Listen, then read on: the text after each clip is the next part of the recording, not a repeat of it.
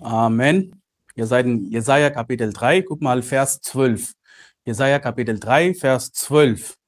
Mein Volk wird von Mutwilligen bedrückt und Frauen beherrschen es. Mein Volk, deine Fü Führer verführen dich und haben den Weg verwüstet, den du wandeln sollst. Also Gott zufolge ist es nicht positiv, wenn Frauen zu Herrschern werden. Ja, wenn Frauen zu Führern werden, wenn Frauen autoritäre Rollen spielen. Dagegen ist Gott. Ne? Und in meiner heutigen Predigt geht es um Frauen, die unter Gottes Volk Autorität ausüben. Ich rede nicht über die Welt. Die Welt ist sowieso böse, sie wird vernichtet werden. Sie haben ihre eigenen Wege, das hat nichts mit Gottes Wort zu tun. Und ich predige heute über Frauen, die Pastorinnen sein wollen, Predigerinnen sein wollen in der Gemeinde, ja? Der Titel meiner Predigt heute lautet Argumente für Frauen dürfen predigen widerlegt. Argumente für Frauen dürfen predigen, widerlegt. Ja? Schlag auf Offenbarung Kapitel 2. Offenbarung Kapitel 2. Währenddessen lese ich aus dieser Stelle hier, die jeder kennt, 1. Korinther 14, 34, eure Frauen sollen in der Gemeinde schweigen, denn es ist ihnen nicht gestattet zu reden, sondern sie sollen sich unterordnen, wie es auch das Gesetz sagt. Wenn sie aber etwas lernen wollen, so sollen sie daheim ihre eigenen Männer fragen, denn es ist für Frauen schändlich, in der Gemeinde zu reden. Das ist, was die Bibel sagt. Also Argument Nummer eins. Ja, bleib in Offenbarung 2. Ja, Argument Nummer eins. Die Leute sagen, das war nur für die Korinther Gemeinde spezifisch, Bruder Moses. Das war nur für Korinther Gemeinde. Das ist nicht für alle Gemeinden. Ja, in ihrer Kultur waren die Frauen so dominant, dass sie während des Gottesdienstes redeten und Fragen stellten. Ja, während der Predigt haben sie einfach, hey, wieso? Warum? Ja, deswegen Paulus hat gesagt, okay, Frauen sollen sich schweigen. Ja, Frauen haben den Gottesdienst gestört. Das ist, was die Leute sagen, aber so etwas sehen wir nicht in der Bibel. Ja, es gibt keinen Beweis dafür. Und äh, ich lese auch eine andere Stelle, du musst nicht auf, äh, aufschlagen. 1. Timotheus 2,11. Eine Frau soll in der Stille lernen, in aller Unterordnung. Ich erlaube aber Frau nie, nicht zu lehren, auch nicht, dass sie über den Mann herrscht, sondern sie soll sich still verhalten. Das klingt sehr schlecht aus in einige Ohren, weißt du? Äh, wie kann denn so etwas in der Bibel stehen? Die, die, die schreien darüber. Ne? Und, und guck mal, Timotheus war Pastor welche Gemeinde? Die Gemeinde in Ephesus. Mein Pastor in Epheser Gemeinde, nicht in Korinth. Also, jetzt haben wir zwei Kirchen, in denen es Frauen nicht erlaubt ist zu predigen. Nicht nur Korinther Gemeinde, sondern auch in Epheser Gemeinde, weil Timotheus Pastor der Epheser Gemeinde war. Ihr seid in Offenbarung Kapitel 2. Ich zeige euch eine dritte Gemeinde jetzt. Ja? Offenbarung 2, 20. Vers 20. Aber ich habe ein weniges gegen dich, dass du es zulässt, dass die Frau Isabel, die sich eine Prophetin nennt, meine Knechte lehrt und verführt, Unzucht zu treiben und Götzenopfer zu essen. Also hier bringen sie ein Argument. Sie sagen, also sie ist nur einfach eine falsche Lehrerin, Bruder Moses. Sie verleitet die Menschen zur Sünde. Und das war das Problem. Deshalb ist es ein Problem nicht, weil sie eine Frau ist. Also, aber erstens, guck mal, den Begriff Frau, also das sind die Worte von Jesus. Jesus spricht hier. Ne? Frau Isabel, sagt er. Guck mal, den Begriff Frau musst du nicht erwähnen hier. Weißt du? Es ist klar, dass sie eine Frau ist. Isabel ist ein weiblicher Name. Er hat gesagt, du, du, du zulässt, dass die Frau Isabel euch lehrt. Erstens, sie ist eine Frau. Schon da liegt ihr falsch. Und zweitens, sie lehrt mein Volk zu sündigen. Ja, das ist Double Damage. Das ein Doppel, Doppelfehler. Ja. Also, und zu welcher Gemeinde spricht Jesus? Jesus spricht zu der Gemeinde in Thyatira. Thyatira. Also, einige sagen, oh, das war nur Paulus. Paulus hat so etwas gelehrt. Nee, das ist, hier spricht Jesus. Ja? Und wir haben jetzt drei Gemeinden. Drei Gemeinden. Das ist schon eine Menge jetzt, ne? in denen das Predigen von Frauen nicht als etwas Positives angesehen wird. Und einige Leute sagen, okay, ja, die dritte ist nicht so klar. Okay, wir sagen, okay, zwei Gemeinden. Nur an zwei Stellen heißt es, dass Frauen nicht predigen sollen. Aber Bruder Moses, an vielen anderen Stellen heißt es, dass Frauen predigen dürfen. Wo?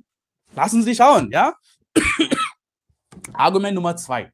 Die sagen, die Bibel spricht von Frauen als Prophetinnen. Ja, einige Frauen, äh, Frauen werden als Prophetinnen genannt. Das bedeutet, dass sie predigen dürfen, dass sie Pastorinnen sein dürfen. Ja? Und äh, schlag auf Lukas Kapitel 2 und währenddessen lese ich einige Stellen. Du musst dich äh, alle aufschlagen. Schlag auf Lukas 2. Die Bibel sagt in 2. Mose 15, 20 und Miriam, die Prophetin, Aarons Schwester, nahm das Tambourin in ihre Hand und alle Frauen so, folgten ihr nach mit Tambourinen und im Reigen. Richter 4, 4 und Deborah, eine Prophetin, die Frau Lapidot, richtete Israel zu jeder Zeit. Oder Römer 16, 1. Ich empfehle euch aber unsere Schwester Phoebe, die eine Dienerin der Gemeinde in Kenchrea ist. Oder Apostelgeschichte 2, 17, das ist ein interessanter Vers. Es heißt hier, und es wird geschehen in den letzten Tagen, spricht Gott, da werde ich ausgießen von meinem Geist auf alles Fleisch und eure Söhne und eure Töchter werden Weissagen und eure jungen Männer werden Gesichter sehen und eure Ältesten werden Träume haben. Sagt, guck mal, eure Frauen, eure Söhne und eure Töchter werden Weissagen. Es gibt Frauen als Prophetinnen in der Bibel, Bruder Moses. Und lass mich sagen, ich stimme zu. Ich stimme zu, dass Frauen berufen sind, Prophetinnen zu werden. Ja, ich glaube, dass alle geretteten Frauen Prophetinnen sein sollen. Ja? Und was ist der Unterschied zwischen einer Frau, die eine Prophetin ist, und einer Frau, die in einer Kirche predigt? Es gibt natürlich einen Unterschied. Guck mal, Frauen dürfen predigen oder lehren, aber es, das hängt davon ab, in welchem Kontext, in welcher Situation. Zum Beispiel in Sprüche 31, Vers 1, das heißt, Worte des Königs Lemuel, die Lehre, die seine Mutter ihm gab. Also eine Mutter, die ihre Kinder lehrt, der Kinder geistliche Dinge beibringt, die Bibel beibringt, ist eine Prophetin für ihre Kinder. Ja? Miriam hat Lieder geschrieben. Ja, guck mal in 2. Mose, du musst aufschlagen. Miriam, die Prophetin Aarons Schwester, nahm das Tambourin in ihre Hand und alle Frauen folgten ihrem nach mit Tambourin und Reigen. Sie hat ein Lied ge gesungen und alle haben mit ihr gesungen. Also Miriam hat Lieder geschrieben und sie ist eine Prophetin.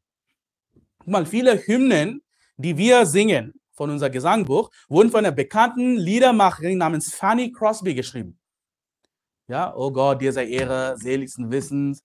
Also eine Frau, Fanny Crosby, hat es geschrieben. Sie war eine blinde Frau. Sie hat viele Lieder geschrieben, die wir heute singen. Und sie war keine Predigerin, sie war keine Pastorin, aber ich kann sagen, sie war eine Prophetin, die Lieder geschrieben hat. Weißt du, wenn du Lieder schreibst, ja, du bist auch eine Prophetin. Ja? Lukas 2, guck mal, hier sehen wir ein Beispiel, 36. Und da war auch Hannah, eine Prophetin, die Tochter Phanuels aus dem Stamm Aser, die war hochbetagt und hatte nach ihrer Jungfrauschaft mit ihrem Mann sieben Jahre gelebt. Und sie war eine Witwe von etwa 84 Jahren.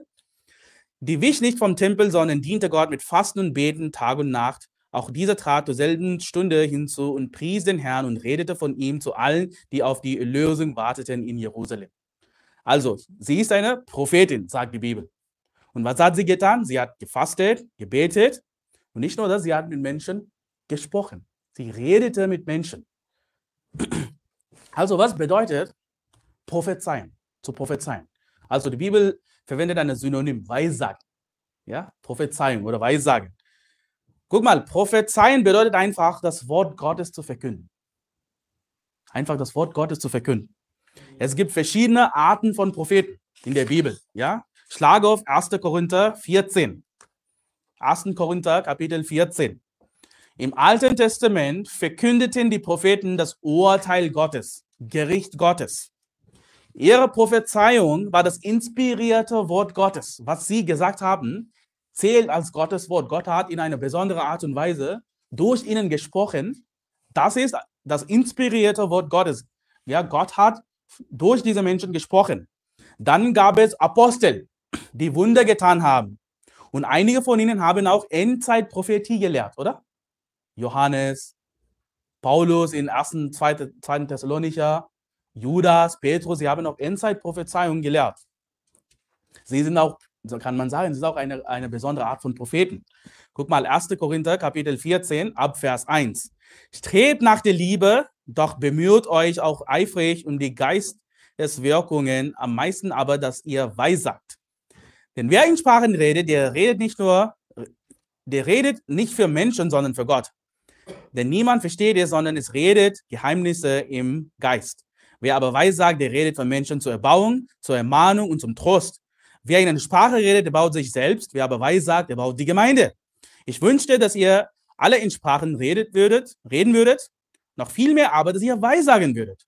Denn wer weissagt, ist größer, als wer in Sprachen redet. Es sei denn, dass er als Ausleg damit die Gemeinde erbauen empfängt.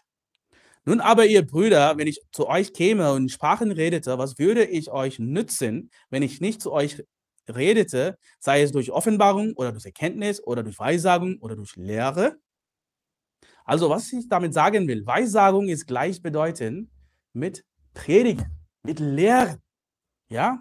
Weissagung oder Lehre. Also, um zu prophezeien, muss man sich vorbereiten. Ja? Dafür musst du vorbereiten, dich vorbereiten, du musst beten.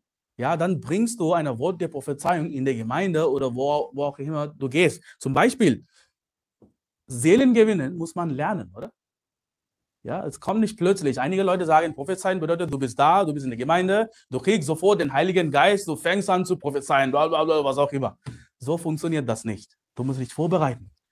Ja, Seelen gewinnen braucht eine Zeit. Ja, wie lange warst du stiller Partner? Zwei Jahren? Ja, einige sind immer noch stiller Partner. Es dauert eine Weile. Nicht alle Menschen, guck mal, in der Vergangenheit, ja, zu dieser Zeit, nicht alle Menschen hatten die Bibel so wie wir. Wir haben jetzt ein gedrucktes, gebundenes Buch, ja, wie heute, guck mal. Aber damals, einiger Zeit, haben, hatten sie das nicht. Und in solchen Zeiten wurde das Wort Gottes den Menschen durch Propheten und Apostel offenbart. Sie hatten eine besondere Art von Autorität, die wir heute nicht mehr haben. Ja? Die Bibel sagt, du musst dir ausschlagen, Matthäus 11, 13, denn alle Propheten und das Gesetz haben geweissagt, bis hin zu Johannes sagt die Bibel. Das wiederholt in Lukas 16, 16 das Gesetz und die Propheten weissagen bis auf Johannes. Von da an wird das Reich Gottes verkündigt und jedermann drängt sich mit Gewalt hinein. Also, es gibt eine besondere Art von Prophezeiung, die mit Johannes dem Täufer beendet ist. Ja? Prophezeiung über das Kommen von Jesu, das erste Kommen Jesu. Prophezeiung über den Messias. Und Jesus ist jetzt offenbart worden. Kennen den Evangelium, Tod, Begraben und Auferstehung ist offenbart. Diese Prophezeiung brauchen wir nicht mehr. Ich schlage auf 2. Petrus Kapitel 1. 2. Petrus Kapitel 1. Für eine kurze Zeit bis nach dem Tod, Begrabung und Auferstehung Jesu taten die Apostel Wunder und nicht nur das, sie verkündigten das Wort Gottes mit Vollmacht, was dazu beitrug, das Evangelium in alle Nationen zu tragen. Und 2. Petrus Kapitel 1, Vers 17, ab Vers 17 heißt es, denn er empfing von Gott, dem Vater, Ehe und Herrlichkeit, als eine Stimme von der hocherhabenen Herrlichkeit an ihn ging. Dies ist mein geliebter Sohn, an dem ich wohlgefallen habe. Und diese Stimme hörten wir von Himmel her ergehen, als wir mit ihm auf dem heiligen Berg waren. Und so halten wir nun fest, an dem völlig gewissen prophetischen Wort und ihr tut gut daran, darauf zu achten, als auf ein Licht, das an einem dunklen Ort scheint, bis der Tag anbricht und der Morgenstern aufgeht in euren Herzen. Dabei sollt ihr vor allem das erkennen, dass keine Weissagung der Schrift von eigenmächtiger Deutung ist, denn niemals wurde eine Weissagung durch menschlichen Willen hervorgebracht, sondern von Heiligen Geist getrieben haben die heiligen Menschen Gottes geredet. Also heute bedeutet Prophezeien das Wort Gottes zu verkünden, einfach das Wort Gottes zu verkünden. Dabei muss es sich nicht unbedingt um eine ernsthafte Lehre handeln, sondern auch um etwas so Einfaches wie das Evangelium. Wenn du das Evangelium jemandem gibst, bist du ein Prophet für den Menschen.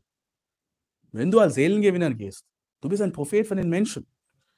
Ja, die Verkündigung des Evangeliums ist Prophetie für ungläubige Menschen. Und in unserer Gemeinde gehen wir Seelen gewinnen. Das ist eine, eine der Tätigkeiten, die wir machen. Und wir erlauben keine Frauen in der Gemeinde zu predigen, von der Kanzel aus zu predigen. Das machen wir nicht. Aber wir ermutigen Frauen, Menschen außerhalb der Gemeinde, das Evangelium zu predigen. Das machen wir. Ja, ist kein Geheimnis. Und natürlich, wenn sie Fragen stellen, wenn du als deine Frau äh, beim Seelengewinnen, wenn die Leute dich Fragen stellen, solltest du in der Lage sein, die Bibel nachzuschlagen und ihnen zu beantworten, oder? Das kannst du tun als eine Frau. Ja, du kannst ein Gespräch anfangen, das Evangelium erzählen, preis den Herrn. Und also die Bibel sagt hier in Lukas 2,38, wir haben schon gelesen, auch dieser trat zur selben Stunde hinzu und pries den Herrn und redete von ihm zu allen, die auf die Erlösung warteten in Jerusalem. Also, wenn die Bibel eine Frau als Prophetin bezeichnet, bedeutet das nicht, dass sie ein Amt in der Kirche hat. Sie ist keine Pastorin, sie predigt nicht in der Kirche von der Kanzel aus. Sie ist eine Seelengewinnerin. Ja? Sie dient dem Herrn, indem sie Menschen in persönlichen Gesprächen das Evangelium verkündet. Das ist, was wir sehen. Sonst widerspricht sich die Bibel. Wenn jemand sagt, okay, es gibt Prophetinnen, sie haben Menschen gerettet, ich kann, von der, ich kann in der Gemeinde predigen. Nee, es gibt einige klare Stellen, die Frauen verbieten, das zu tun. Schlage auf Apostelgeschichte 18. Wir zeigen diese andere Frau hier, Priscilla. Priscilla war eine Dienerin oder Auslegerin des Wort Gottes, Bruder Moses. Es gibt diese Frau hier, sie hat einen Mann gelehrt. Und das bedeutet, dass sie eine Prediger, Predigerin war. Guck mal, Apostelgeschichte 18 ab Vers 24. Aber ein Jude mit Namen Apollos aus Alexandria, gebürtig, kam nach Ephesus, ein bedrehter Mann, der mächtigen war in den Schriften dieser war unterwiesen im Weg des Herrn und feurig im Geist. Er redete und lehrte genau über das, was den Herrn betrifft, kannte aber nur die Taufe des Johannes. Also, Pause. Apollos wurde von Johannes dem Täufer gerettet. Ja? Kannte aber leider nicht den Tod, Begrabung, Auferstehung Jesu zu dieser Zeitpunkt. Aber er war voll von Geist, also er war gerettet, ja, laut Altes Bund.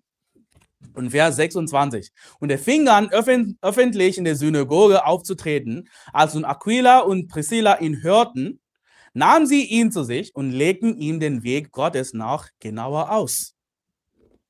Und sie sagen, guck mal, Priscilla hat dort gelehrt. Sie ist eine Pastorin, sie ist ein Evangelist. Und guck mal, Aquila und Priscilla haben ihm das Evangelium erzählt, oder?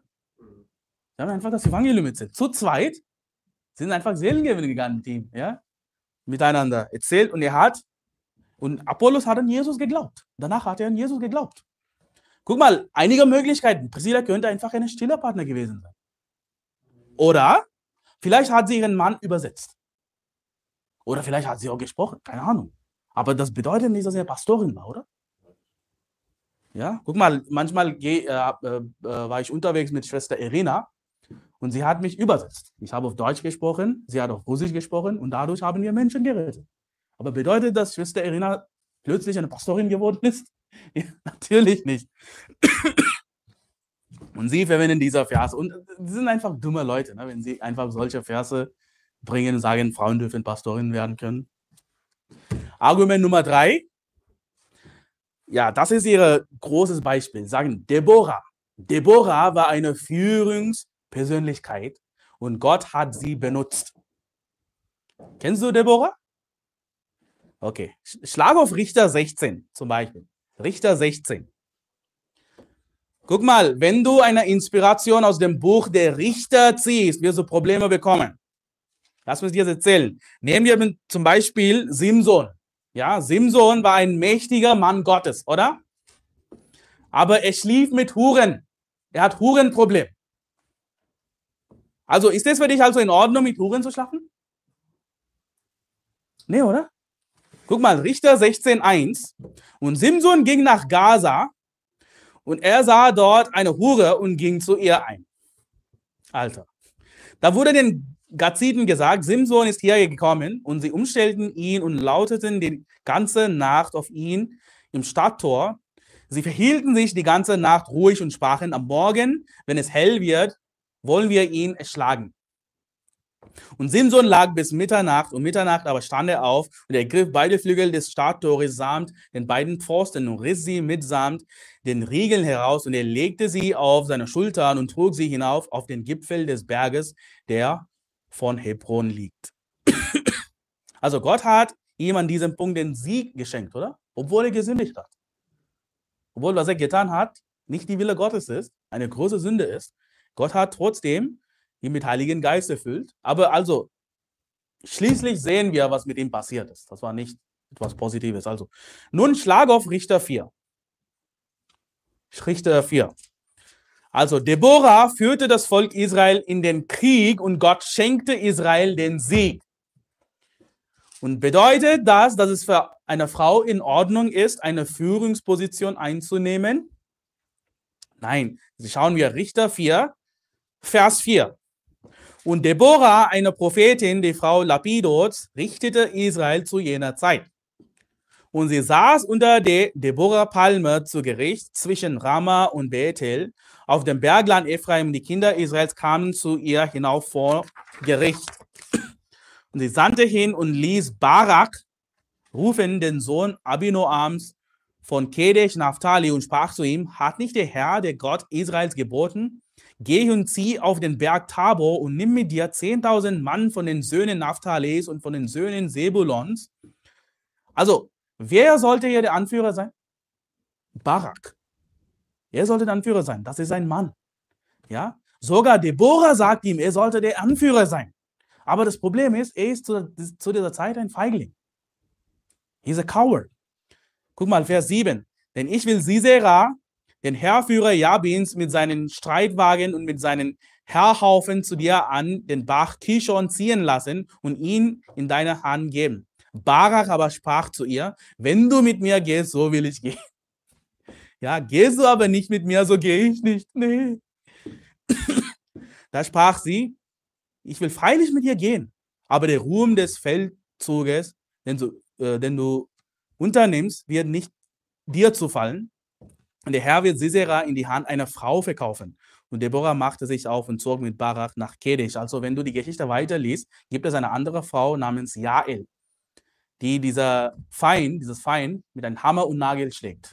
Und sie kriegt den Ruhm dafür und nicht Barak. Und Jael war eine Hausfrau. Sie war keine Führerin, sie war keine Richterin, was auch immer. Also, warum hat Gott Israel den Sieg geschenkt? Ja, eine Frau soll nicht eine Führer sein, aber hier sehen wir diese ungewöhnliche Situation. Aber trotzdem hat Gott Israel gesegnet. Warum? Guck mal, es hatte nicht damit zu tun, wer sie angeführt hat. Vers 3, Richter 4, Vers 3, da schrien die Kinder Israels zum Herrn. Deswegen hat Gott sie geholfen. Also, weil sie zu dem Herrn angerufen haben. Guck mal, Richter, wenn du die ganze Kapitel liest, Richter enthält Geschichten und Führer, die merkwürdig waren. Es gibt so viele merkwürdige Situationen in Richter. Deborah ist keine Rechtfertigung für die Tätigkeit von Predigerinnen, Pastorinnen. Das ist keine, das ist, man kann sagen, das ist eine seltsame Ausnahme. Einfach eine Ausnahme. Und das Buch Richter endet mit dieser Bemerkung. Jeder tat, was recht war in seinen Augen. Also, obwohl das System der Richter von Gott eingesetzt wurde, hat es versagt, weil der Mensch sündig ist. Ja, selbst die Theokratie oder ein König machten sie nicht besser. Jesus ist der perfekte König und wenn Jesus im Millennium an die Macht kommt, dann werden wir eine perfekte Regierung haben. Ja? Schlag auf Titus Kapitel 1. Es gab keine Königin. Ja? Abraham, Isaac, Jakob waren Männer. Ja, Gott hat Männer benutzt. Mose war ein Mann. Josua war ein Mann. Ja, es gibt hier eher eine Ausnahme, das sind Richter, wo es so viele andere merkwürdige Situationen gibt. Und die Frauen nehmen das als ein Beispiel und sagen, Frauen dürfen predigen sein. Falsch. Ich schaue auf Titus 1. Also benutze keine unvorteilhafte Situation, um etwas zu praktizieren, was eindeutig nicht Gottes Wille ist. Die Bibel lehrt, dass Männer ordiniert werden sollen, um in der Kirche zu leiten. Männer sollen die Führungsposition nehmen in der Kirche. Titus Kapitel 1, Vers 6. Wenn eine untadelig ist, Mann einer Frau, sorry, ja, ja, das spricht über die Qualifikation eines Pastors. Wenn einer untadelig ist, Mann einer Frau, und treue Kinder hat, über die keine Klage wegen Ausschweifung oder Auflässigkeit vorliegt. Denn Aufseher muss untadelig sein, als ein Haushalter Gottes, nicht eigenmächtig, nicht jähzornig, nicht der Trunkenheit geben und so weiter und so weiter. Es gibt so viele Qualifikationen. Guck mal, Titus Kapitel 2, 2, Kapitel 2, Vers 3. Titus Kapitel 2, Vers 3. Dass sich die alten Frauen gleicherweise so verhalten sollten, wie es Heiligen geziemt, dass sie nicht verleumderisch sein sollen, nicht viel im Weingenuss geben, sondern solche, die das Gute lehren, damit sie die jungen Frauen dazu anleiten, ihre Männer und ihre Kinder zu lieben, besonnen zu sein, keusch, häuslich, gütig und sich ihren Männern unterzuordnen, damit das Wort Gottes nicht verlästert wird. So viele Stellen sehen wir, wo Frauen sich unter Männer, unter ihre Männer ordnen sollen, oder? Die Bibel lehrt eindeutig, dass Männer als Kirchenführer, Pastoren, Prediger in der Gemeinde ordiniert werden sollen. Sind Männer perfekt? Natürlich nicht. Werden Kirchen perfekt, wenn Männer sie leiten? Natürlich nicht. Es gibt keine perfekte Kirche, perfekte Gemeinde. Aber trotzdem, das ist die Ordinierung von Gott. Gott hat es so gemacht. Guck mal, Argument Nummer vier. Das ist das dummste Argument hier. Ja? Aber die Leute verwenden das. Sie sagen, Jesus hat selber Frauen ordiniert. Jesus hat selber Frauen ordiniert. Also sie sagen, okay, das ist, das ist wirklich lustig, aber ich muss es trotzdem erwähnen. Sie sagen, Jesus schickte die Frau am Brunnen als Evangelisten zurück in ihr Dorf. Ja? Sie erzählte den Menschen von Jesus und viele wurden gerettet. Ja, das bedeutet, dass sie eine Pastorin. Echt? Hat sie eine Kirche gegründet? Ja? Hat Jesus ihre Hände aufgelegt und sie offiziell zu Pastorinnen hat? Und außerdem sollte ein Pastor einen Ehepartner, einen Ehepartner haben, oder? Nicht fünf. Wenn das der Fall ist. ja, das, das macht keinen Sinn. Und sie sagen, nachdem Jesus auferstanden war, erschien er zuerst Maria Magdalena und er beauftragte sie, den Jüngern zu sagen, dass er auferstanden ist. Ja, er beauftragte eine Frau, seinen Jüngern, das Evangelium zu verkünden, Bruder Moses. Ja, sie hat das Evangelium verkündigt, deswegen Frauen dürfen Predigerinnen sein, Evangelisten sein, weil eine Frau das erste Nachricht gebracht hat. Erstens, guck mal, Maria ging zum Grab Jesu. Jesus kam nicht zu ihr. Ja, sie war plötzlich da und Jesus hat gesagt, okay, du bist hier, geh einfach sagen, was du gesehen hast. Zweitens, sie kam zurück und berichtete, was sie gesehen hatte. Sie hat nicht eine Kirche gegründet und eine Predigt gehalten. Oder? Das ist die dümmste Argumentur. Ich nehme, ge geben wir ein Beispiel, okay? Nehmen wir an, der Tod, äh, Lothar Gassmann ist auf der Straße und er hat plötzlich einen Herzunfall gehabt, ist gestorben auf der Straße. Und Schwester Susanna war dabei. Und sie hat ihn gesehen. Und sie kam in die Gemeinde und gesagt, hey, der Lothar Gassmann ist gestorben. Ja, gute Nachricht, hallo. Aber bedeutet, dass sie eine Pastorin ist, seine Gemeinde gegründet das macht keinen Sinn. Ja, sie hat einfach, das war nur ein dummes Beispiel. Guck mal, Gott will, dass Frauen Seelengewinnerinnen werden. Ja, er will, dass die Menschen, dass die Menschen retten. Ja, du kannst natürlich mit Menschen reden. Ja, auf dich. Du kannst auch natürlich nach dem Gottesdienst mit anderen Menschen reden. Du kannst Lieder singen, wenn wir zusammen singen. Ja, das bedeutet aber nicht, dass er will, dass Frauen als Pastorinnen und Predigerinnen in einer Kirche dienen. Das ist einfach das ist gar nicht so schwer, dieser Unterschied zu kennen. Ja? Argument Nummer 5. Bruder Moses, wir leben jetzt im 21. Jahrhundert. Das ist 2024. Frauen sind ausgebildet jetzt. Ja? Wir sind besser jetzt, wir sind bessere Menschen, wir sind besser geworden. Wir sind fortschrittlich geworden, deswegen dürfen Frauen predigen.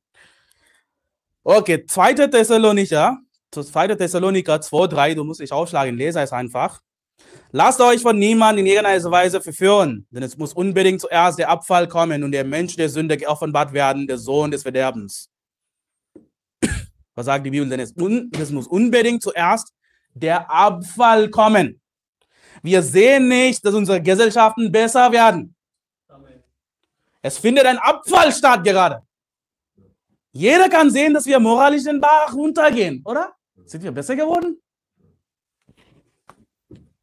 Frauen waren schon immer Frauen, oder? Haben sich die Frauen plötzlich verändert? Ja, das macht keinen Sinn. Es hat 6000 Jahre gedauert, bis die Menschheit erkannt hat, dass Frauen die gleichen Aufgaben wie Männer unternehmen können, oder? Das macht keinen Sinn. Ich schlage auf 1. Timotheus, Timotheus Kapitel 2.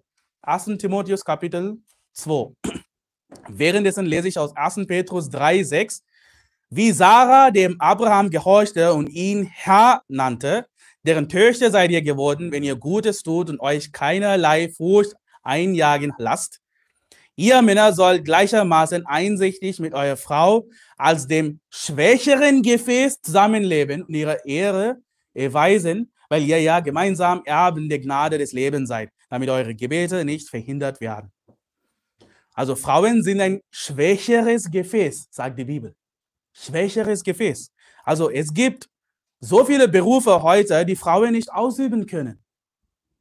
Ja, Frauen, ich sehe keine Frauen auf der Baustelle. Ja, sie Frauen nicht im äh, Tiefbau.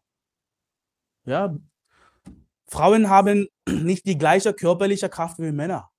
Also selbst im Sport sind Männer und Frauen getrennt. Frauen spielen nicht gegen Männer. Es gibt dann doch einen klaren Unterschied. Ja?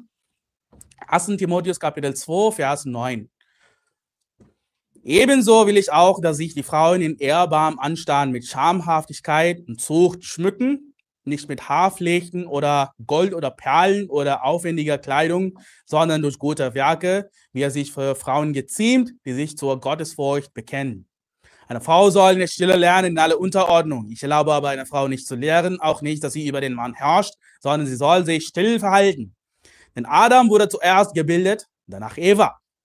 Und Adam wurde nicht verführt, die Frau aber wurde verführt und gereiht in Übertretung. So soll aber davor bewahrt werden durch das Kindergebären, weil sie bleiben im Glauben und der Liebe und der Heilig Heiligung samt der Zucht. Also Satan hat sich Eva genährt, nicht Adam. Er weiß, dass der Mann, dass der Mann stark ist. Deshalb verführt er die Frau. Ja, durch die Frauen greift er die Männer an. Weißt du? Er wendet sich nicht direkt an die Männer. Also viele Männer, wenn du, äh, wenn du einfach durch eine Liste gehst, was für eine Probleme wir haben, was für eine Sünden wir haben, die meisten von ihnen haben mit Frauen zu tun. Also, als Frau musst du verstehen, dass du schwächer bist als Mann. Emotional, körperlich und auch geistlich bist du schwächer als ein Mann. Deswegen musst du von einem Mann geführt werden. Ja? Frauen vertrauen leicht. Sie vertrauen leicht. Frauen können leicht manipuliert werden. Also, und das ist der Grund, warum Frauen ständig auf Perverse einfallen, missbraucht werden und verlassen werden. Das sehen wir in unserer Gesellschaft. Sie vertrauen Männern einfach leicht. Frauen treffen Entscheidungen aufgrund, auf der Grundlage von Gefühlen. Also, sie vertrauen mehr auf ihre Intuition als Männer. Wenn du einfach schöne Dinge sagst, wenn du eine schöne Person bist, kannst du Frauen leicht, ähm, wie sagt man, äh, täuschen. Deshalb sollen Männer laut Gott dominant sein, Herrscher, Pastoren sein und so weiter. Das ist die Aufgabe eines Mannes. Schlage auf Jesaja Kapitel 3. Zurück zu Jesaja Kapitel 3. Währenddessen lese ich aus 1. Mose 3,16. Und zur Frau sprach er: Ich will die Mühen deiner Schwangerschaft sehr groß machen. Mit Schmerzen sollst du Kinder gebären und dein Verlangen wird auf deinen Mann gerichtet sein, er aber soll über dich herrschen. Also sind Männer perfekt? Nein. Aber es ist besser, unter der Autorität eines Mannes zu stehen, als das Leben selbst zu leben. Das ist gefährlich, wenn du einfach in dieser Welt als eine Frau allein bist. Ja? Natürlich solltest du unter Gebet und Keuschheit einen gottesfürchtigen Mann suchen und nicht auf jeden Mann einfallen, der dir über den Weg läuft. Also das, das mache ich stopp hier. Ich, will, ich werde nicht über Ehe und Vorbereitung für Ehe predigen. Ja, mir fehlt die Erfahrung. Also was ich damit sagen will, Frauen sollten nicht in die Rolle von Pastorin oder Predigerin übernehmen.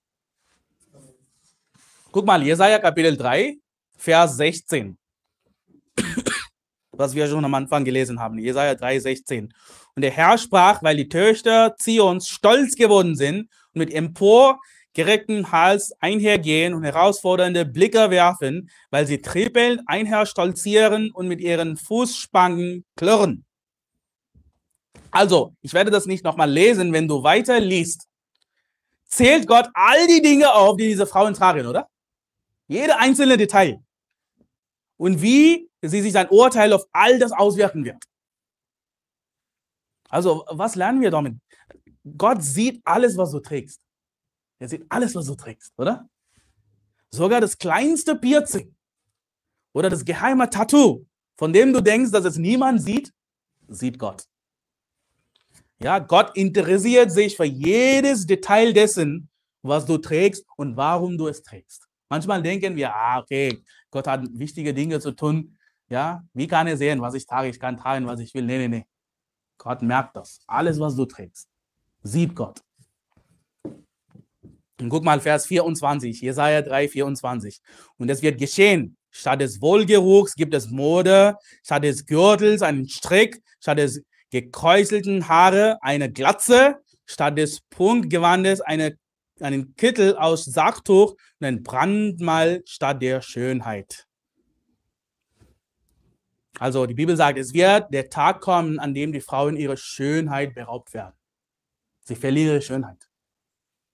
Männer, lass mich sagen, Männer, normale Männer, bevorzugen Frauen, die sich selbst erhalten, oder? Die sauber sind. Ja, als Männer bevorzugen Frauen, die zum Beispiel auf Englisch sagt man, who can, who know how to maintain themselves, who are clean, die sauber sind. Guck mal, was sagt die Bibel in 25, äh, Vers 25? Deine Männer werden durch das Schwert fallen und deine Helden im Krieg. Also was sagt ihr? Ich werde, ich werde die Männer wegnehmen. Also warum ziehen sich diese Frauen so an? Wem wollen sie damit imponieren? Wen wollen sie anziehen? Männer, oder? Und Gott sagt, ich werde eure Männer wegnehmen einfach. Ich gebe ein Beispiel. Als ich neu in Leipzig war, 2014, war ich in dieser Elim-Gemeinde in Leipzig. Vor einem Jahr habe ich diese Gemeinde besucht. Das ist eine, ist eine Pfingstgemeinde. Und der einzige Grund, warum ich dort gegangen bin, ist, weil sie eine Übersetzung auf Englisch haben. Kopfhörer. Deswegen bin ich. Und damals war ich kein ernsthafter Christ. Ich wollte einfach in eine Gemeinde gehen, sonntags nicht einfach zu Hause bleiben. Ich kannte nicht den Unterschied und alles.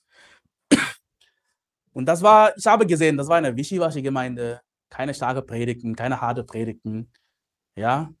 Und äh, ich war so gelangweilt in dieser Gemeinde. Wir haben lauter Musik, ja, 20 Minuten Predigten, ist, Frauen dürfen predigen. Ich habe einfach irgendwann meine Nase voll, bin rausgegangen, in eine, in eine andere Gemeinde gegangen. Und äh, später gab es einen Junior-Pastor in dieser Gemeinde. Dieser Pastor heißt David Ho. Ich habe auch ein Video hochgeladen, ja, David Ho. Und ich habe irgendwann, ich habe, ich kenne ihn nicht persönlich, aber ich habe mit ihm einmal geredet. Ja, es war bei einer Hausparty irgendwo und ich habe ihn gesehen. Ja, hallo, woher kommst du? Was machst du? Und okay, alles. Fertig. Weiter kenne ich ihn nicht. Und seine Frau habe ich auch gesehen. Und irgendwann habe ich ein Bild irgendwo gesehen. Seine Frau hatte eine Glatze, komplett Glatze. Ich dachte auch, die Arme, ja, vielleicht hat sie Krebs, vielleicht ist sie krank. Ja, sie ist eine junge Frau, ein junger Mann, äh, junger Mann in, in dieser Alter. Und äh, ich, war ein ich habe ein bisschen schlecht gefühlt. Ja, und ich habe eine Kollegin gefragt. Ja, sie ist auch in dieser Gemeinde. Hey, diese Frau habe ich gesehen, sie ist Glatze. Ist sie okay? Ja, das ist, das ist okay, das ist kein, keine Krankheit. Aber warum dann? Und sie hat gesagt, sie will zeigen, dass Frauen sich nicht an den von Männern gesetzten Maßstäbe orientieren müssen.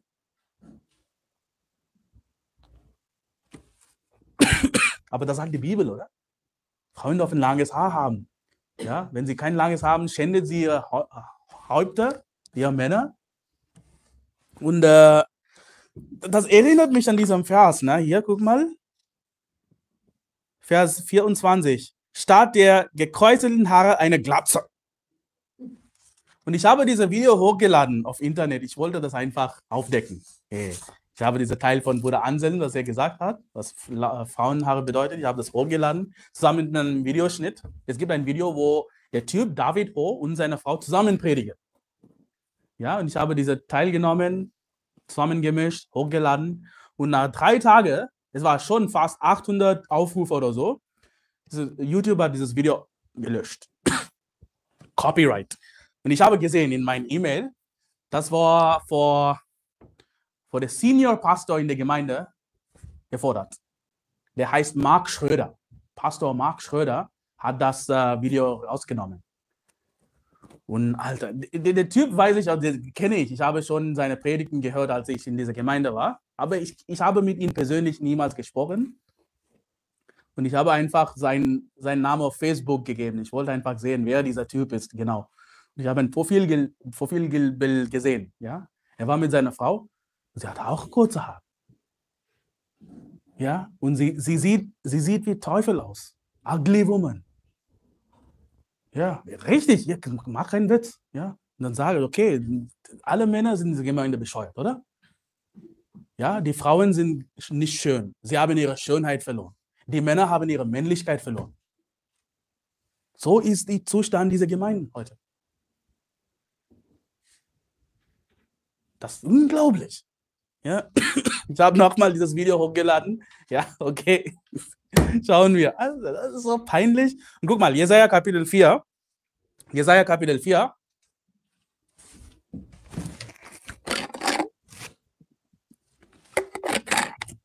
Vers 1.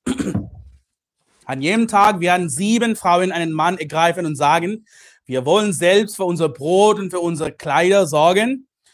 Lass uns nur deinen Namen tragen, nimm unsere Schmach hinweg. Also, was, was passiert hier zu dieser Zeit? Während dieser Zeit brachte Gott schwere Strafen über Juda. Sie wurden von Babylon gefangen genommen. Schließlich wurde ein Überrest gerettet. Das sehen wir, das ist die Geschichte. Aber das hat auch eine zukünftige Erfüllung. Dieses Teil hier. Dies kann auch auf die Endzeit angewandt werden. Wenn die Bibel von jenem Tag oder dem Tag des Herrn spricht, dann ist damit ein zukünftiges Ereignis gemeint. Entweder der Tag, an dem Jesus kommt, ja, wann wir entrückt werden, oder einfach dieser Zeit der Endzeit, ja, eine lang, längeres Periode. Und eine Frau kann symbolisch für verschiedene Dinge stehen, oder? Zum Beispiel, eine Nation ist weiblich. Die Nation. Das Volk Israel wird mit, äh, äh, wird mit einer untreuen Frau verglichen. Oder? Die Kirche ist weiblich. Ja, zum Beispiel die Bibel sagt, ihr Männer liebt eure Frauen gleich wie auch der Christus die Gemeinde geliebt hat und sich selbst für sie hingegeben hat. Die, äh, die Gemeinde ist auch mit einer Frau verglichen. Also diese sieben Frauen, es gibt hier diese äh, sieben Frauen, einen Mann angreifen und sagen, wir wollen selbst für unser Brot und für unsere Kleider sorgen, was auch immer. Ich glaube, diese sieben Frauen könnten für die sieben Kirchen stehen. Und wo sehen wir äh, sieben Kirchen? Offenbarung, ja, die sieben Gemeinden der Endzeit. Diese sieben Gemeinden stehen für die Gemeinden des Neuen Testaments. Also, guck mal, wenn du die drei Kapitel liest in Offenbarung 1, Offenbarung 2, Offenbarung 3, wirst du sehen, dass fünf dieser Gemeinden ernsthafte Probleme hatten. Sie waren fast vom Glauben abgefallen fast abgefallene Kirche. Ja, nur Smyrna und Philadelphia erhielten volle Anerkennung vom Herrn. Und äh, die Kirchen befinden sich heute in der gleichen Situation. Oder? Der, der Glaubensabfall ist allgegenwärtig. Das sehen wir. Der Abfall. Falsche Evangelien, falsche Lehre sind allgegenwärtig. Überall. Sind überall. Ja, es gibt heute nur einen Überrest, der treu ist. Ja, genauso wie in Sodom. Sind weniger als zehn gerechte Leute, oder? Das ist gestern äh, erwähnt. Ja, es ist keine Überraschung, wenn wir einfach zehn Leute sind in ganz Deutschland, die gerecht sind. Ja, die Bibel sagt in Amos 8,11, du musst aufschlagen, siehe, es kommen Tage, spricht Gott der Herr, da werde ich einen Hunger ins Land senden, nicht einen Hunger nach Brot, noch einen Durst nach Wasser, sondern danach das Wort des Herrn zu hören. Da wird man hin und her wanken von einem Meer zu anderen und umherziehen vom Norden bis zum Osten, um das Wort des Herrn zu suchen und wird es doch nicht finden. Das sehen wir heute. Es gibt so viele Leute, die sind der Suche nach der Wahrheit.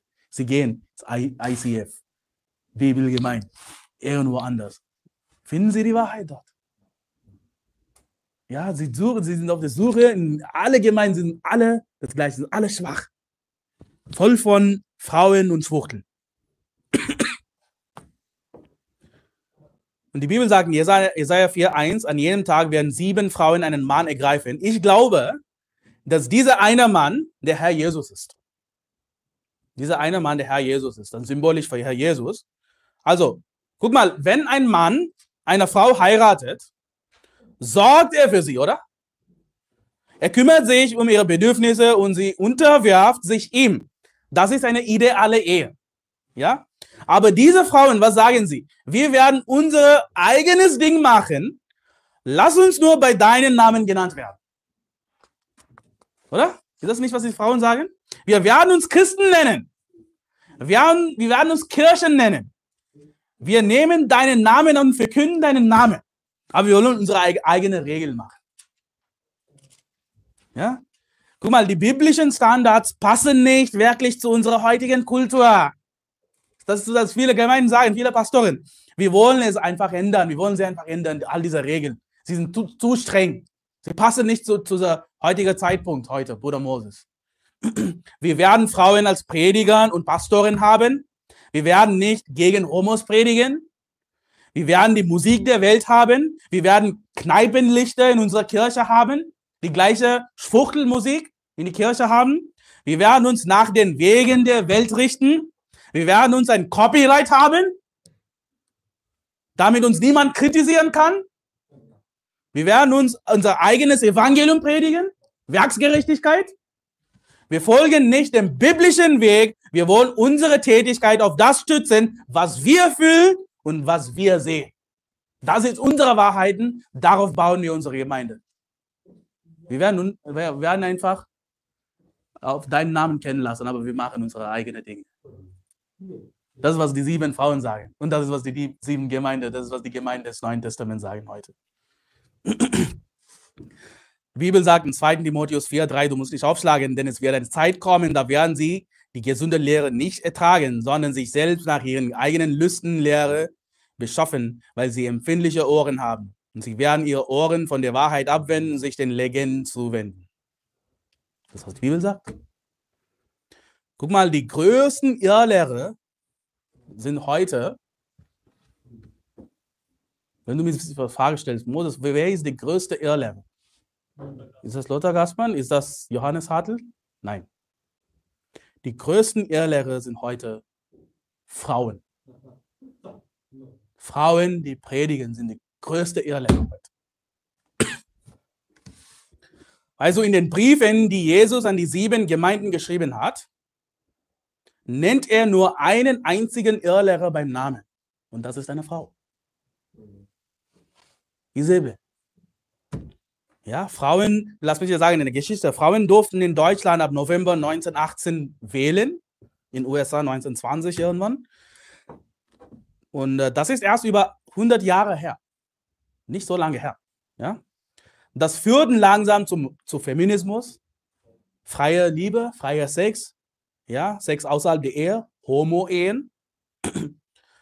ich habe schon gesagt, Frauen lassen sich leicht manipulieren. Zum Beispiel Hollywood hat eine Menge Homo-Filme herausgebracht. Seit 1990er. Ja? Und Männer lassen sich nicht äh, davon täuschen. Weißt du? Männer werden diese Filme sehen und sagen, ja, das ist eklig. Ja? Aber die Frauen, viele Frauen sehen diese Filme und sagen, oh, das ist Liebe. Das ist Liebe. Es gibt so viele Hintergrundmusik, ja, dieser Cinematografie. Oh ja, die zwei Männer.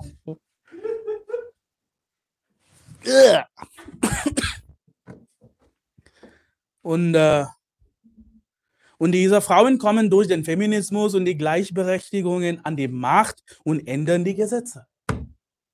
Also, sie werden zu Jurymitgliedern und treffen Entscheidungen auf Grundlage von Gefühlen. Und der Satan hat die Frauen heute im Griff. Es gibt auch kirchliche Frauen, die diese komischen Filme gucken und sagen, oh ja, es kann echt Liebe zwischen zwei Männern sein, zwei Frauen sein. Wir sollen sie in die Gemeinde bringen. Ja, das ist eine Sünde, aber trotzdem verstehe ich. Das ist so, was, dieser Quatsch. Und das ist der Grund, warum die Kirchen heute voller falscher Lehren und verweichlicher Männer sind, oder? Also vergesst über Homofilme. Zum Beispiel 1997 gab es das Film Titanic. Ja? Da hat jeder das gesehen. Ich kannte Frauen damals, die dieses Film gesehen haben und gesagt, oh, ist eine Liebe. Und Jack, Jack, das ist eine Liebe. Und weißt du, was sie sagen? Weißt du, was sie gemacht haben? Sie machen Unzucht. Sie denken, das ist Liebe. Wegen dieser Filme. Predigerinnen machen Männer dumm. Sie machen Menschen dumm. Predigerinnen führen die Menschen von Gott weg. Predigerinnen hassen den Ratschluss Gottes. Amen. Predigerinnen sind diejenigen, die Homos in der Kirche haben wollen. Predigerinnen sind diejenigen, die Eheprobleme in Familien verursachen. Weißt du? Predigerinnen sind diejenigen, die jüngere Frauen lehren, für sich selbst einzustehen und ihre Männer nicht zu respektieren und sich ihren nicht zu unterwerfen. Das ist, was Frauenprediger lehren heutzutage. Predigerinnen sind diejenigen, die Reibungen und Scheidungen in Ehen verursachen. Nicht Männer. Also ja, verweichlicher Männer doch. Predigerinnen zerstören Familien. Predigerinnen zerstören Kirchen und machen die Gesellschaft schmutzig. Weißt du was? Es gibt Kirchen, guck mal, in Deutschland gibt es Kirchen, ja, in denen Frauen nicht predigen dürfen. Zum Beispiel in Lothagar Gemeinde auch dürfen Frauen nicht predigen, oder? Es gibt viele Brudergemeinden doch, in denen keine weiblichen Pastoren gibt. Aber lass mich dir sagen, trotzdem in dieser Gemeinde predigen Frauen. Ja. Zum Beispiel, ich war in dieser EFG Jakobstraße Gemeinde. Du warst auch dabei.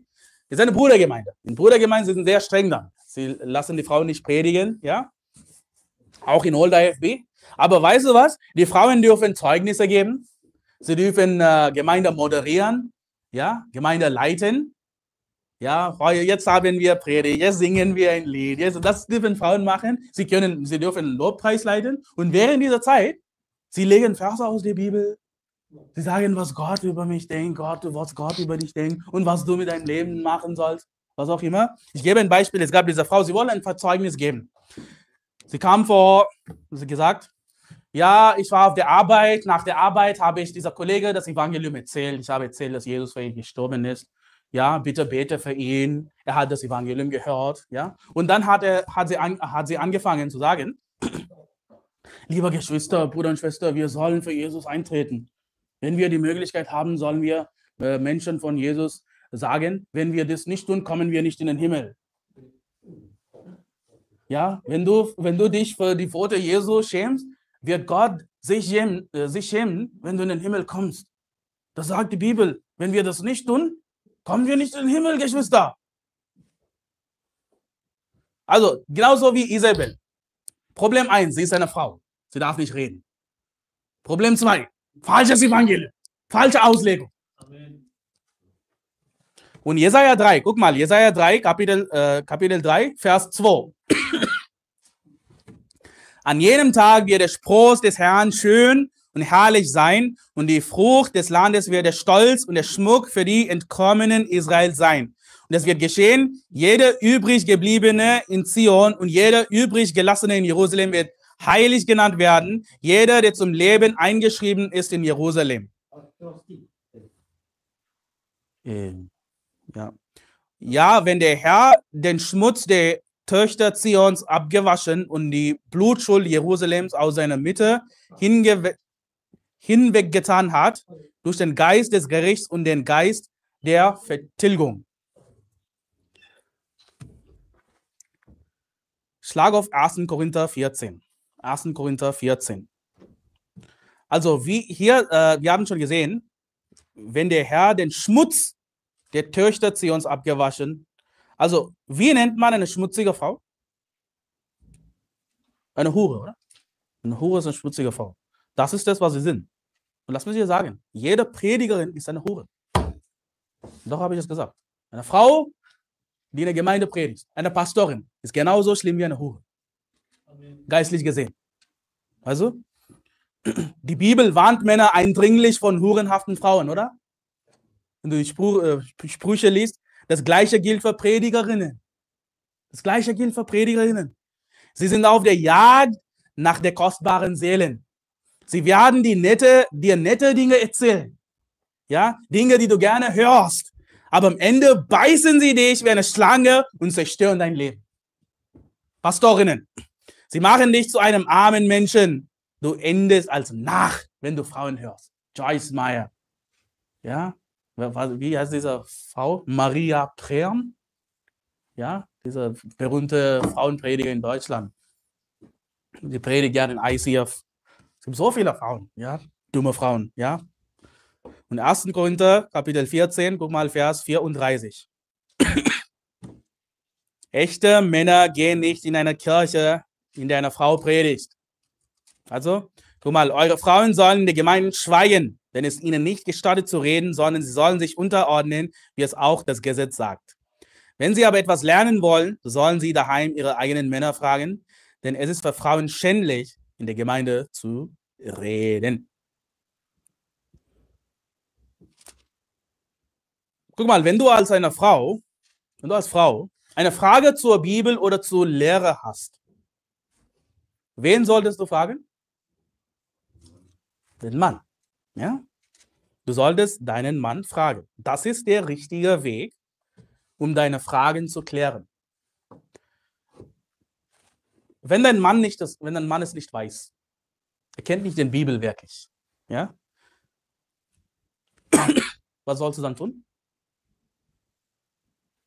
Sollst du dann zu Pastor kommen und fragen, Prediger fragen? Ich würde sagen, der Mann soll den Prediger fragen. Ja, der Pastor fragen und dann kann er dich erklären, oder? Das ist besser. Guck mal, wenn du sagst, okay, ich habe keinen Mann. Ja, ich bin nicht verheiratet. Ich habe all diese Fragen. Dann ist es in Ordnung, andere Männer zu fragen? Denke nicht, ja? Okay, ich kann, okay, während der Gottesdienst, okay, soll ich still bleiben. Aber nach dem Gottesdienst, Bruder Moses, wenn wir im Restaurant gehen, wenn wir zusammen am Tisch sitzen, ich bin eine Frau, ich habe diese Fragen, kann ich andere Männer fragen? Also, oder wie wäre es, äh, wie wäre es in der WhatsApp-Gruppe? Ja, in der WhatsApp-Gruppe kann ich jedes Mal eine Frage sch äh, schreiben, oder? Ich habe diese Fragen, ja, ich kann andere Bruder anstellen, Bruder so und so, bitte helfe mir mit dieser Frage, ich habe diese Fragen. Ist das in Ordnung, Bruder Moses?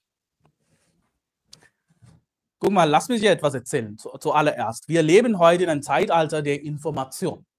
Ja, wir haben alle Informationen in unseren Taschen, ja? Und auf jede Frage, die du hast, bekommst du sofort eine Antwort, oder? Heutzutage. Du kannst einfach es googeln, du kriegst eine Antwort. Ja, egal welche Frage. Und äh, ich kriege ganz oft von jungen Menschen, junge Leute in WhatsApp Fragen. Oder Moses, ich habe diese Frage. Also ich, ich merke, dass er gerade zu dem Zeitpunkt in irgendeiner Debatte ist mit irgendeinem Typ. Er hat Fragen. Ich stelle mich, Moses, wie kann ich das beantworten? Wie kann ich? Und heute haben wir diese Krankheit. Was will ich sagen? Ich möchte sofort eine Antwort haben. Sofort will ich eine Antwort. Ich habe diese Frage, wenn ich in diese nächsten paar Minuten die Antwort nicht kriege, kann ich nicht leben. Das ist die Einstellung, die viele haben. Und das ist falsch. Du musst nicht sofort eine Antwort kriegen. Du kannst warten. Ist das schlimm? Du kannst, okay, monatelang warten. So ist kein, kein Problem. Ja, du kannst einfach diese Frage schreiben, in deine Tasche werfen. Vielleicht ganz oft kriegst du selber diese Antwort nach ein paar Tagen. Weißt du? Ja, ich habe gesagt, vielleicht sagst du, ich bin nicht verheiratet. Dann was sollst du tun, wenn du Fragen hast? Warte, bis du einen Mann kennenlernst. Warte, bis du verheiratet bist, dann kann, kannst du alle deine Fragen stellen. Oder? Also guck mal, nochmal lesen. Was sagt die Bibel hier? Wenn sie aber etwas lernen wollen, sollen sie daheim ihre eigenen Männer fragen. Das soll eine Bedeutung haben, oder? Auch für uns, auch in unserer Gemeinde soll es eine Bedeutung haben. Oder wenn du sagst, okay, ich kann gerade ist es schwer, es gibt keinen echten Mann, ja, dann du kannst du, eine andere äh, Möglichkeit ist, du kannst eine du kannst eine andere Freundin fragen. Vielleicht hast du eine Freundin, zum Beispiel du kannst äh, die Frau des Pastors fragen, wenn du Fragen hast. Du kannst zum Beispiel die Frau von Bruder Andy fragen. Du kannst die zukünftige Frau von Bruder Anselm fragen. Ja, wenn du Fragen hast. Das ist biblisch. Lerne zu warten einfach. Und guck mal, in dieser Gemeinde, Frauen sollten während der Predigt nicht Amen sagen. Oder? Aber, weil lass mich ja sagen, aber ich, stehe, ich sehe ständig Frauen, wenn zum Beispiel online sie sagen Amen, Amen, Amen, Amen. Okay, aber ich bin, ich weiß nicht. Ich sage, ich erwähne das einfach. Guck mal, wenn du, wenn du als eine Frau nach dem Gottesdienst, du kommst zu mir und eine Frage stellst, Bruder Moses, ich habe diese Frage, weißt du, was ich tun werde? Ich würde dich gern beantworten. Ja, ich würde sagen, das ist das. Wenn du vielleicht im WhatsApp eine Frage stellst in der Gruppe, wir werden, wir Männer werden das beantworten, oder? Ich würde nicht sagen, oh, wie kannst du als eine Frau wagen, mich eine Frage, das würde ich nicht tun. Wir sind nette Männer. Ja, wir werden nicht trotzdem die Frage beantworten, wir werden nett sein, wir werden geduldig mit dir sein, aber ich sage einfach, was in der Bibel steht. Was du als Frau tun sollst. Ja? Wir lehren unsere Frauen unterwürfig, ruhig, dem Herrn gehorsam, nüchtern und so weiter zu sein. Das ist, was wir lehren.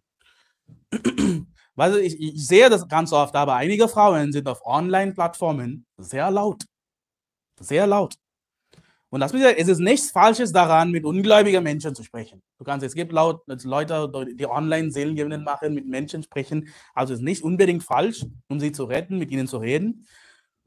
Aber ich denke nicht, dass es angemessen ist, einen anderen Bruder online zu belehren. Also, nehmen wir an, es gibt eine Diskussion zwischen den Brüdern auf WhatsApp. In unserer WhatsApp-Gruppe. Die Männer haben jetzt eine Diskussion, wir lernen etwas.